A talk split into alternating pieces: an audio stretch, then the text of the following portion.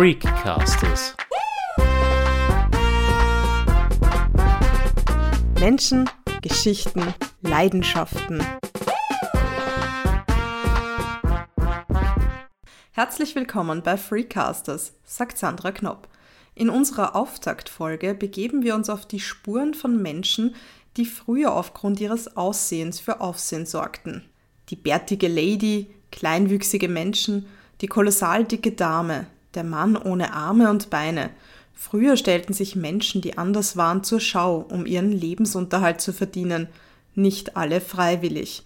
Auch im Wiener Prater gab es solche Freakshows. Was früher üblich war, muss heute sehr kritisch beleuchtet werden. Mein Kollege Udo Seelhofer hat Robert Caldicaro, den Direktor des Wiener Zirkus- und Clownmuseums, getroffen.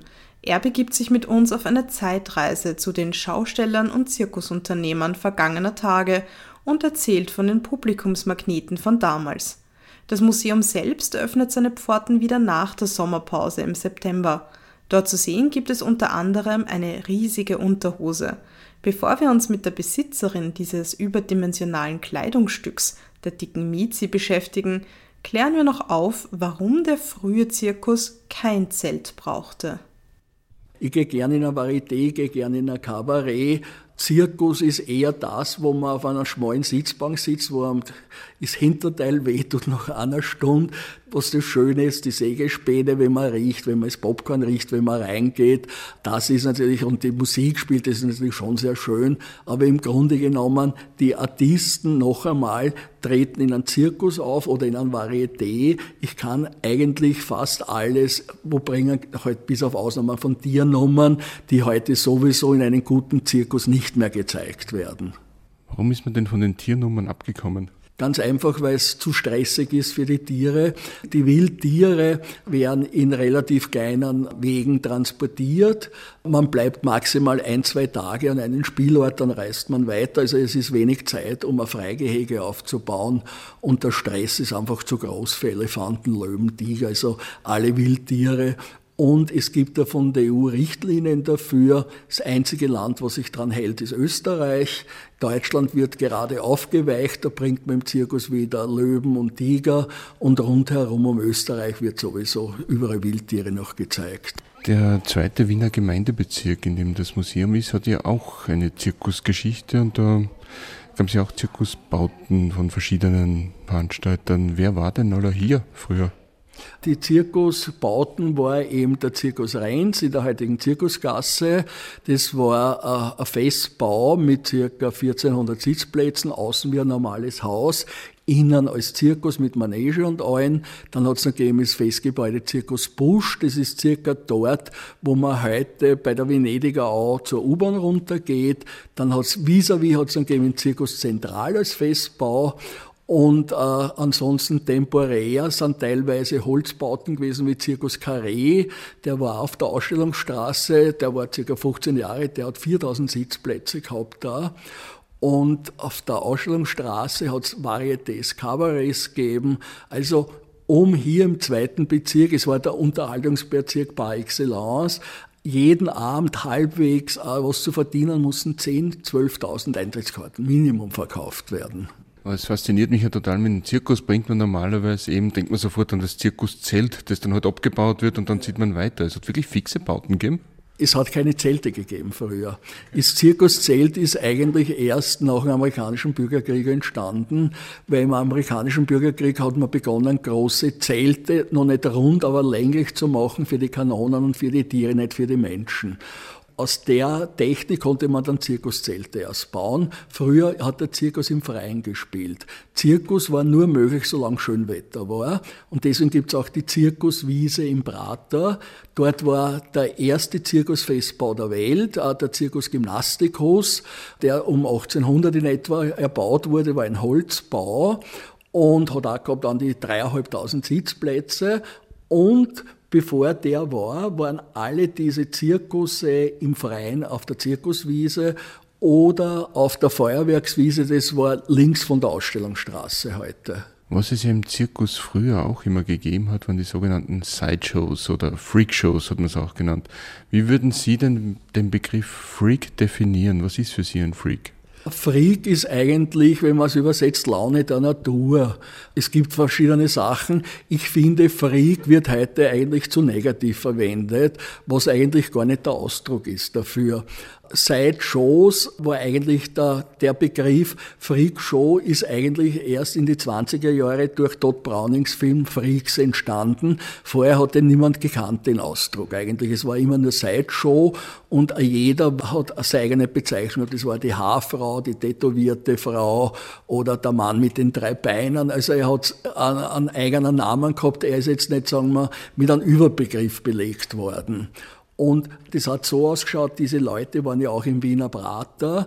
Da wurde eine Hütte aufgebaut, also so, wo man drinnen war, da hat es ein kleines Podium gegeben und dort ist der gesessen, der sich zur Schau gestellt hat und ist in interaktiven Kontakt zum Publikum getreten, indem er äh, gesungen hat, irgendetwas gemacht hat oder mit den Leuten geplaudert hat oder seine Lebensgeschichte erzählt hat. Warum haben sich diese Menschen dazu entschlossen, sich auf diese Art eben zur Schau zu stellen. Sie müssen sich einmal vorstellen, es war eine Zeit, wo man sehr, sehr arm war, große Bevölkerungsschichten, äh, zehn Prozent des ganzen Vermögens waren praktisch nur in der Hand der Bevölkerung, der Rest war adelige, Großindustrielle. Und wenn jetzt jemand eine Behinderung gehabt hat oder etwas gehabt hat, was interessant war für die Menschen zu sehen, hat er damit Geld verdienen können und hat seine Familie erhalten können. Und man darf das jetzt auch gar nicht als negativ in der Vergangenheit sehen. Damals musste man wohin gehen, um den zu sehen. Heute dreht man den Fernseher auf und sieht eigentlich viel mehr solcher Sachen. Und es war genauso wie damals, die Menschen wollen eine gewisse Schaulust, ein bisschen ein Gruseln, äh, wollen sie erleben. Und Damals war es eben so, dass diese Leute wirklich ihre Familie erhalten konnten und sich selbst auch erhalten konnten. Und in diesem Makrokosmos, wo sie aufgetreten sind, ob das jetzt Zirkus, Sideshow, Varieté war, waren sie auch, je nachdem, wie sie sich präsentiert haben, haben sie auch einen Namen gehabt, einen Ruf gehabt und waren jemand. Sie waren eine Persönlichkeit. Man hat sie nicht degradiert auf ihre Behinderung, sondern sie waren jemand. Also das Klischee, was man in Hollywood doch immer wieder sieht, ist, dass die da von großen Impresario gezwungen werden aufzutreten. Das stimmt nicht, oder? Nicht unbedingt. Selbstverständlich hat es das auch gegeben. Nur ein Beispiel, die siamesischen Zwillinge, was, die, die, die Slezak-Zwillinge, die wurden seinerzeit mit ihren Vatern zusammen von einem Impresario gekauft und wieder weiterverkauft, aber zusammen mit der Familie. Das war natürlich auch irgendwo eine Art Menschenhandel, aber diese Familie hat sehr gut gelebt davon. Negative Sachen gibt es dann natürlich wieder mit der Juliana Pastrana, das war eine Badfrau, die wurde ihren Eltern abgekauft in Mexiko von einem Amerikaner und der ist mit ihr gereist. Damit es keine Probleme gibt, hat er sie geheiratet.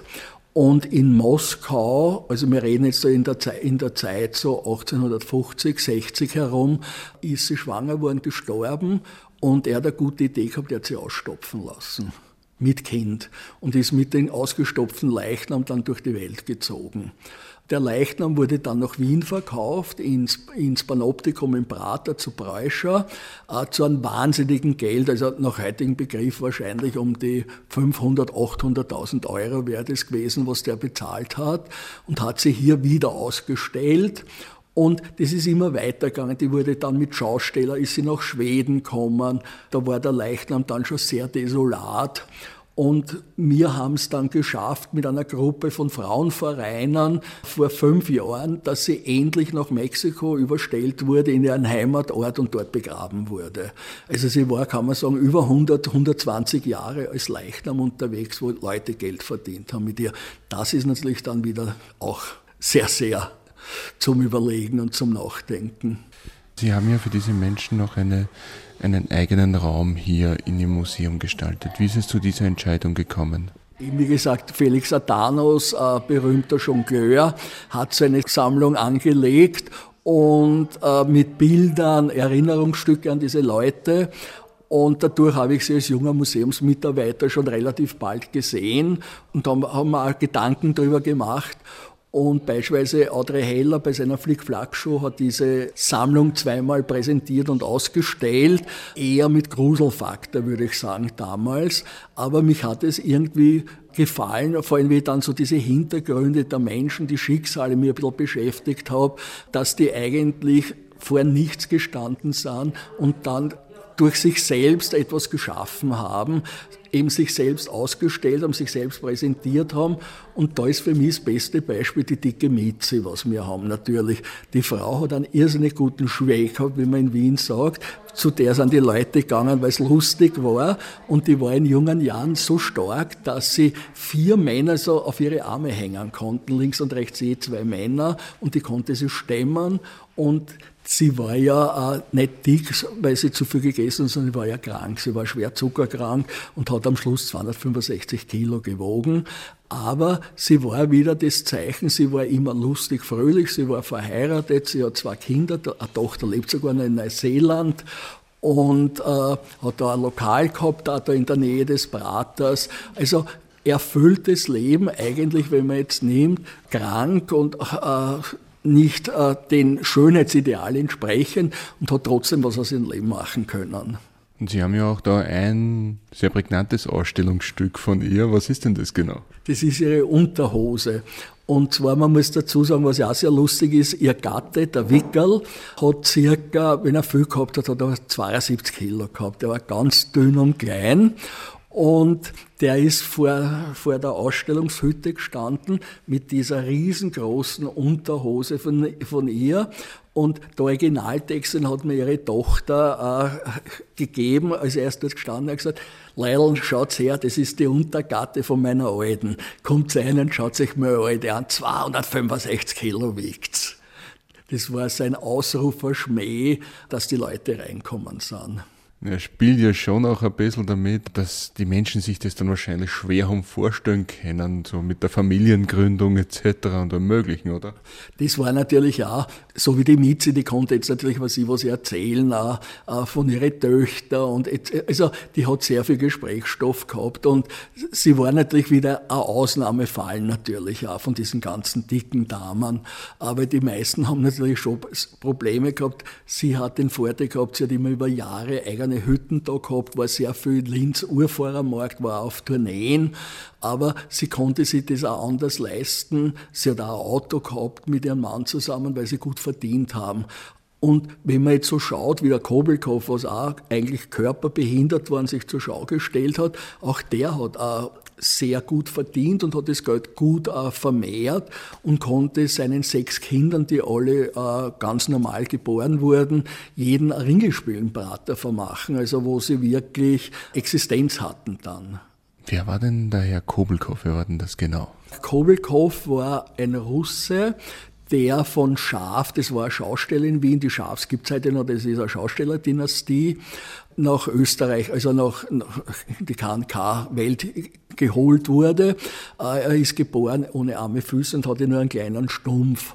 Und der wurde ausgestellt von ihm und der hat sich dann selbstständig gemacht, hat dann eine, eine Tochter eines Bratunternehmers geheiratet und hat seine eigene Dynastie gegründet und heute gibt's im Prater zwei kleine Mädchen, die sind die letzten Nachkommen von diese Kobelkow, die sind in der dritten oder vierten Generation bereits. Und was war das Besondere am Herrn Kobelkow? Was hat er gemacht? Sie haben vorhin gesagt, das war der berühmte Rumpfmensch des Wiener Praters. Man hat sich den auch angeschaut und vor allem der konnte, trotz seiner Behinderung, er konnte Bilder malen, er hat sehr schöne Aquarelle, wir haben ein Original hinten gemalt, was man kaufen konnte.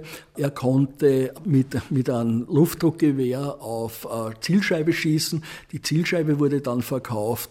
Er hat mit dem Mund wunderschöne Unterschriften gemalt, die wurden verkauft. Er hat seine äh, Memoiren verkauft. Er ist einer der einzigen gewesen, was wirklich schöne Memoiren in so einem dicken Buch gehabt gehabt hat. Er hat Postkarten von sich und seiner Familie verkauft, also er war sehr geschäftstüchtig. Und bei den Vorführungen äh, hat er gezeigt, man muss dazu sagen, er hat sehr gerne ein Glas Wein getrunken. Und das sieht man, es gibt einen Zwei-Minuten-Film von ihm, von Pathé in Paris, wie er mit, mit den Arm stumpf eine Flasche sie einschenkt, also mit dem Mund nimmt den Stoppel raus, schenkt sie ein, dann trinkt er und er kann sich auch Zigarre anzünden. Also mit die Zigarren hat er hier vorhin gehabt in sein Kostüm und mit Streichholz und allem zündet er sich eine Zigarre an und das hat er eben vorgeführt und das war natürlich für die Leute eine wahnsinnige Sache, natürlich das zu sehen.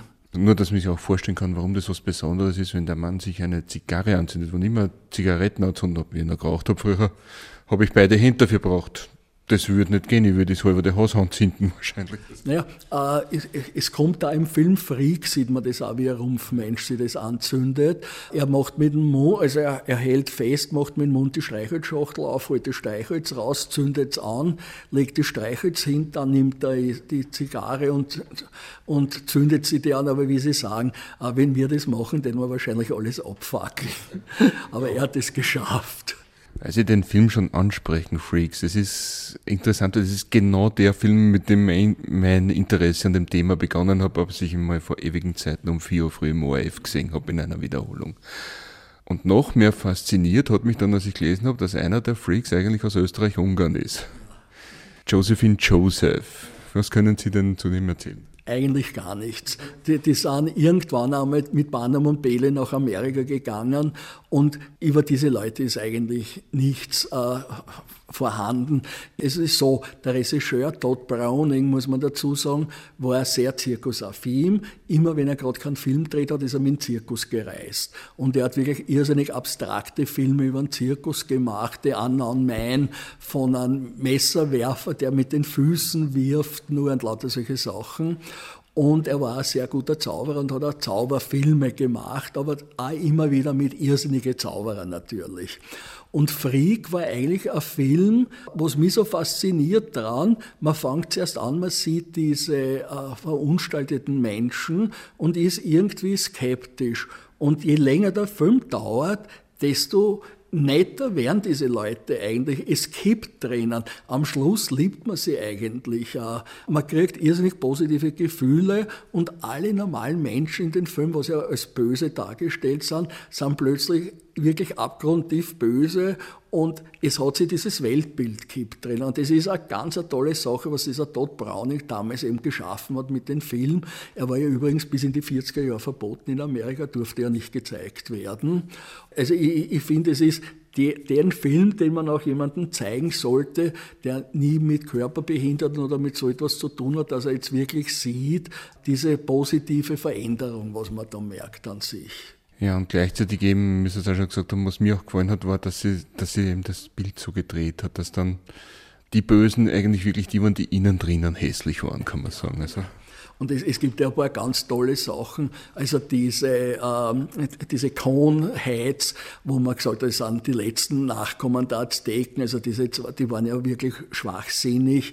Also die waren wirklich sehr stark zurückgeblieben. Wenn man sieht, wie sie die dann anschmiegen an diese Riesin und die streichelt sie. Also das ist ein Wahnsinn eigentlich.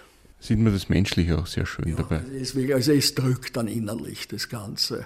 Jetzt, weil wir hier gerade sitzen auch, ja, genau bei P.T. Barnum machen wir doch, bleiben wir doch in Hollywood und machen einen Sprung ein paar Jahrzehnte nach vorne. Es gibt ja den Film The Greatest Showman mit Hugh Jackman in der Hauptrolle. Wie hat Ihnen der gefallen? Fantastisch. Äh, er hat überhaupt nichts damit zu tun mit dem Leben von P.T. Barnum. Es sind nur Teile davon, aber Jackman ist natürlich ein Wahnsinn. Der Anfang natürlich und auch der, der Filmschnitt, also äh, fantastisch der Film. Also wirklich ganz, ganz großartig. Was mir auch eben bei meiner Recherche jetzt wieder aufgefallen ist, es werden ja immer zu diesen Menschen die wildesten Geschichten noch erfunden, habe ich was weiß ich entdeckt. Hier zum Beispiel auch so, so immer so Titel, die sie gekriegt haben, zum Beispiel die Dicke Mitzi, die Königin der Kolossaldamen oder was weiß ich, einen hat es gegeben, der hat The Wild Man of Borneo geheißen oder so. Warum hat man da das, warum hat man da diese Geschichten noch dazu erfunden, um das Ganze noch sensationeller zu machen, oder? Um das Ganze interessanter zu machen, natürlich. Wir, müssen rechnen, das war eine Zeit, äh, wo man sich die Information maximal über Zeitung geholt hat. Da waren nur gewisse Bevölkerungsschichten, nicht alle. Die meisten Sachen konnte man dann eigentlich eher nur vor Ort oder durch Plakate, wo man aufmerksam gemacht wurde. Und der natürlich, der die beste Performance im Vorhinein hatte, mit dem, was er versprochen hat, hat natürlich das Geschäft gemacht.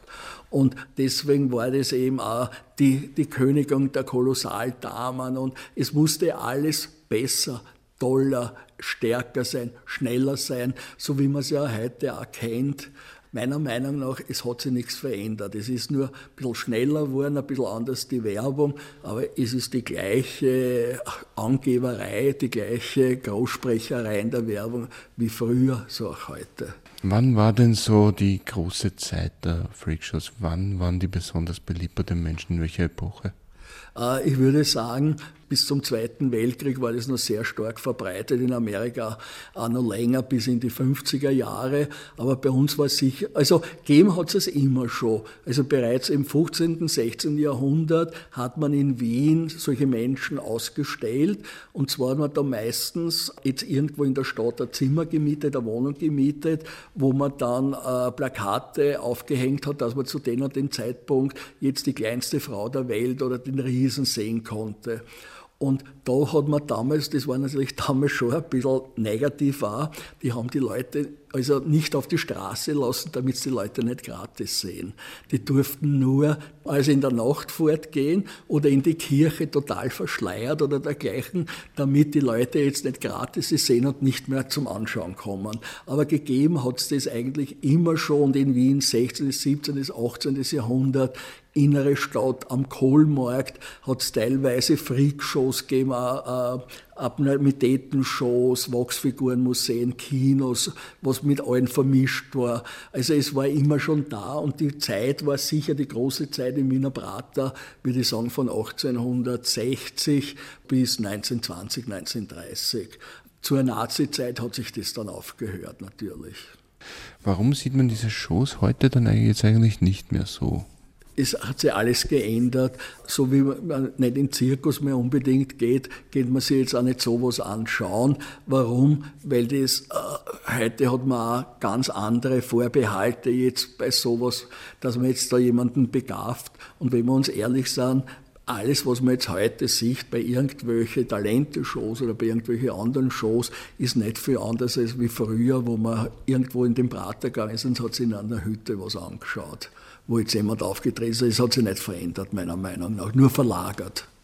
Weil Sie gerade den Prater wieder ansprechen, das gab ja das Prater Panoptikum. Was war das genau? Das Panoptikum im Prater war das Breuersche Panoptikum, hat es geheißen. Breuscher war ein Deutscher, war ein Löwenbändiger, der nach Wien gekommen ist und da ein Wachsfigurenmuseum aufgemacht hat. Äh, in dem Wachsfigurenmuseum gab es natürlich auch zu sehen äh, die üblichen Wachsfiguren von Kaisern, Königen, Mördern. Daneben gab es noch das Pathologische Institut, wo man äh, menschliche Präparate, also eben Pest, Kranke und dergleichen sehen konnte, strengstes Jugendverbot. Und es traten auch immer wieder Abnormitäten, wie man in Wien damals gesagt hat, aus, so wie in einer Sideshow. Es traten Künstler auf, alles Mögliche. Also in Amerika hat man Time Museum gesagt, weil man in zehn Cent zehn verschiedene Attraktionen sehen konnte. Und so war das in Wien auch circa. Haben sich wahrscheinlich auch große Beliebtheit auf heute Shows, oder? Äh, waren sehr gut besucht in Amerika genauso wie da. Äh, man muss es natürlich auch so sehen, der Prater war natürlich ein Treffpunkt der kleinen Servierkraft, des, des Dienstmädchens, des, des, Soldaten. Und wenn der Soldat ein bisschen Geld gehabt hat, dann ist er mit ihr jetzt da reingegangen und sie hat sich gegruselt, hat sie natürlich einen guten Vorwand gehabt, dass er sie an ihm ein bisschen hindrücken kann. Man konnte sich natürlich da eher näher kommen, natürlich. Also so wie man es heute vielleicht in der Hoffnung macht, wenn man im ersten Rendezvous vielleicht so einen Gruselfilm geht ins Kino, oder? So auf die Art ist eine der, der Sachen, was ich vermute und wahrscheinlich stimmen wird. Auch. Könnte man sich ja auch bei Todd Browning dann gruseln, der hat ja unter anderem auch Dracula mit Bela Lugosi gedreht, also was ja auch ein großer Klassiker des Kinos ist wenn man sich jetzt einmal wirklich liest, was sich da abgespielt hat bei den ersten Vorführungen, wo Leute ohnmächtig geworden sind. Auf der anderen Seite, wo ich, ich mich sehr mit, mit Film beschäftigt habe sehr viele Freunde in Hollywood da, von denen ich immer Informationen kriege. Man hat das natürlich sehr aufgebaut, indem man immer einen Krankenwagen dort hingestellt hat, ein Arzt war vor, vor Ort. Also man hat vorher die Erwartungshaltung des Publikums nur einmal hochgeschraubt, natürlich. Und sicher, damals war das natürlich schon sehr gruselig, wenn du sowas noch nie gesehen hast, weil es heute abgebrüht, wenn ich mir heute in, in alten Dracula-Film anschaue und du schaust dir heute an, irgendein der kleine Vampir für Kinder. ist der von. Also, wäre Vampir vielleicht blutrünstiger. sehr blutrünstiger als damals. Warum ist es heute eigentlich so, dass man heute weniger in den Zirkus geht? Sie haben vorhin schon gesagt, es hat sich ein bisschen verlagert alles. Hat das auch was damit zu tun? Dass man weniger in den Zirkus geht, ist eher eine Sache Österreich, Deutschland, Frankreich, Italien, äh, Spanien ist der Zirkus immer noch sehr, sehr äh, vogue, wo man sehr hingeht und die äh, riesige Unternehmen haben, also die wirklich Multikonzerne sind eigentlich. Bei uns war das Problem, diese ganzen kleinen Zirkusse haben teilweise nicht so richtig den Anschluss gefunden und äh, es ist schwer zu sagen, der Wiener geht auch nicht so gern vor, der geht zu einem Ball, er geht ins Kino, er geht ins Theater, aber ansonsten ist er eher ein bisschen träge, dass er wohin geht. Sieht man daran, wir haben in Wien kein einziges echtes Varieté, wie es früher war, mit Artisten oder dergleichen, was permanent wo spielt. Was ja eigentlich schade ist, dann gibt es eigentlich eine ziemlich große Tradition auch in Wien in die Richtung, oder? Totale Tradition natürlich, nur eben durch Fernsehen und jetzt die ganzen Medien, die elektronischen Medien, hat sich das alles verschoben. Und man darf eins auch nicht vergessen, ich sehe heute die besten Zirkussachen von Monte Carlo, wenn ich will, setze mich dahin, schaue mir das vor meinem Flatcream an, kann, ein Bier trinken, kann ein, ein Popcorn dazu essen, kostet mir nichts, ich brauche nirgendwo hingehen und das ist natürlich auch der Grund. Weil Zirkus natürlich auch gar nicht so eine billige Sache ist, wenn man jetzt sich dann anschaut, wenn da eine Familie mit zwei Kindern hingeht, vielleicht das Kind trinkt noch was, Popcorn eintritt, ist gleich eine ganz schöne Stange Geld eigentlich weg. Was ja auch äh, einer der wichtigsten Teile im Zirkus ist und wo man da hinten auch gerade die Köpfe und die Masken sieht, sind die Clowns. Das Wichtigste ist, dass ein Clown wirklich gut ist, ist, dass er eine eigene Maske findet, dass er eine eigene Performance findet. Er muss unverwechselbar werden. Und das war meiner Meinung nach Krog am, am stärksten natürlich. Oder bei mir war es immer der Enrico Brandam, das muss ich sagen, den habe ich geliebt als Kind. Ja, das ist klar. Vor allem war er lieber Clown. Verstehen Sie auch, dass manche Menschen sich ein bisschen vor Clowns fürchten? Vor unseren Clowns, die sagen, braucht man sich nicht fürchten. Nur wenn ich jetzt die amerikanischen Clowns, die normalen Clowns, sich mit diesen grauenhaft weiß geschminkten, voll weiß geschminkten Gesichtern und diese wirklich extrem bunten Kleidungssachen, kann ich mir das vorstellen. Und vor allem Panam und Bailey, der größte Zirkus der Welt, hat ja vor drei Jahren geschlossen. Äh, er fährt ja nicht mehr in Amerika.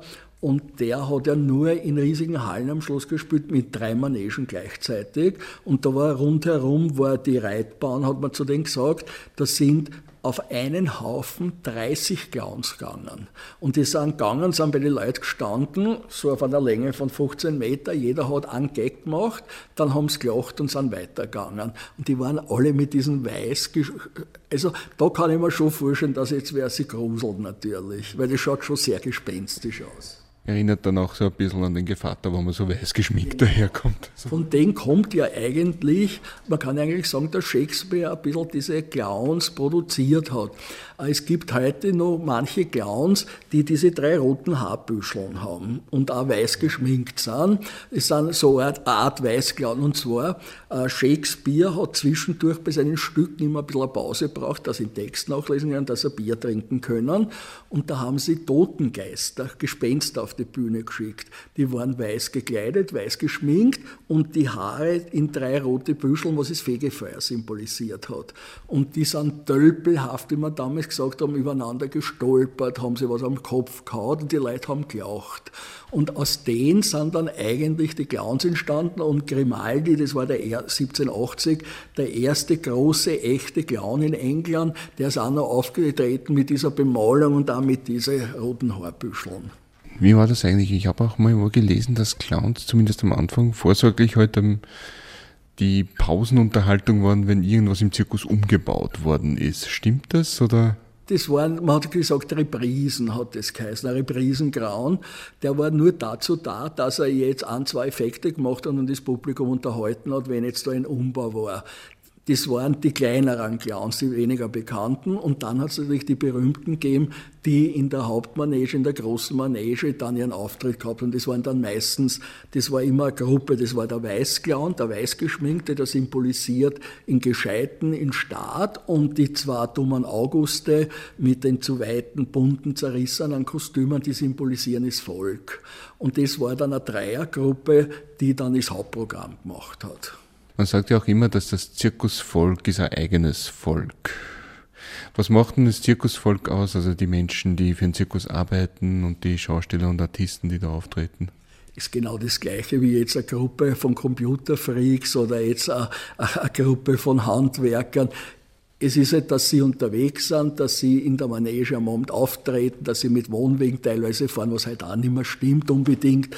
Aber im Grunde genommen ist es eigentlich alles gleich. Jeder hat irgendwo einen Traum für sich, was er sich erfüllen will, den er machen möchte. Und so machen das auch die Zirkusleute. Es ist für viele ein Traumberuf, wo man was verdienen kann, was sie sich erfüllt haben. Und für viele ja eine Traditionssache, weil sie bereits 100, 150 Jahre mit ihren Familienzirkus reisen. Kommen wir mal zurück zum Museum wieder, zum Zirkusmuseum. Und, also zum Clown- und Zirkusmuseum heißt es ja genau. Ja. Auf welche Exponate sind Sie denn besonders stolz? Schwer zum sagen. Es ist eigentlich alles schön, was wir hier haben.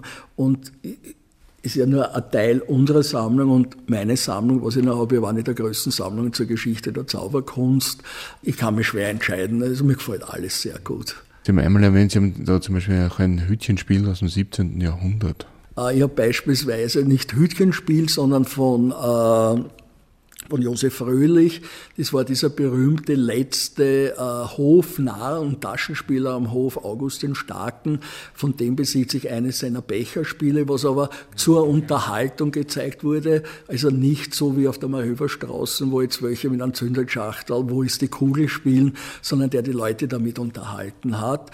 Das ist natürlich eine ganz spezielle Sache, weil Sie es jetzt gerade sagen, momentan liebe ich es jetzt natürlich ganz, ganz stark, wenn mir das wieder einfällt. Aber auf der anderen Seite, wenn ich jetzt gehe, sehe ich vielleicht wieder was anderes, wo ich denke, ups, das ist eigentlich jetzt. Ich, wie gesagt, mir, mir, mir hängt mein Herz an allen und die Sammlung ist so groß, ich kann mir da eigentlich gar nichts rauspicken jetzt. Also eigentlich das Optimum für einen Museumschef, oder? Ja, und das ist ja, ich habe ja eine andere Sammlung an Privat da. Also ich bin ein Sammler und dadurch gefällt mir eigentlich alles. Ich muss mir immer nur aufpassen, dass ich nicht mit was Neuem zum Sammeln beginne. Das kenne ich von Boden. Also, Sie sind ja nicht nur Museumschef, sondern auch Zauberkünstler. Was macht denn einen guten Zaubertrick aus? Dass er die Leute unterhält und verblüfft. Ganz einfach gesagt. Und was macht einen guten Zauberer aus? Dass er die Leute verblüfft, gut unterhält, charmant ist es gibt so viele verschiedene Arten von uns, wie sie arbeiten, ob das jetzt ein David Copperfield ist, ob das einmal Siegfried und Roy waren oder ob das jetzt die jungen Nachkommenden sind, Tommy Dane und Amelie und so. Es hat ja jeder irgendwas Eigenes, was ihm unverwechselbar macht und dann hat er auch Erfolg. Das Wichtigste ist das Unverwechselbare natürlich. Sie sehen, ich tät nie so herumrennen, das ist mein Markenzeichen. Immer irgendeine Mütze auf und der Bart. Aber bei dem Unverwechselbaren trifft man sich ja eigentlich schon fast wieder bei den Freakshows, kann man sagen, bei den Ausstellern, oder? Die ja auch alle was Unverwechselbares hatten, das sie präsentiert haben. Theoretisch, ja. Und jetzt ganz ehrlich gesagt, ein Zauberkünstler ist nicht normal. Muss man da ein bisschen positiv verrückt sein, oder? Ja, auf jeden Fall, weil ansonsten würde man sich das nicht antun. Dann sagen wir danke für das Gespräch. Ja. Wie eingangs erwähnt, das Wiener Zirkus- und Clown-Museum öffnet ab September wieder seine Pforten. Dort können Sie unter anderem historische Erinnerungsstücke von Nikolai Kobelkow betrachten. Der bekannte Bratunternehmer aus dem 19. Jahrhundert, der ohne Arme und Beine geboren wurde, malte in seinen Shows Bilder und stellte auch seine Schießkünste unter Beweis. Das war die Auftaktfolge von Freecasters. Wir hoffen, wir haben eure Woche ein bisschen bunter gemacht. Wir freuen uns auf ein Wiederhören in zwei Wochen.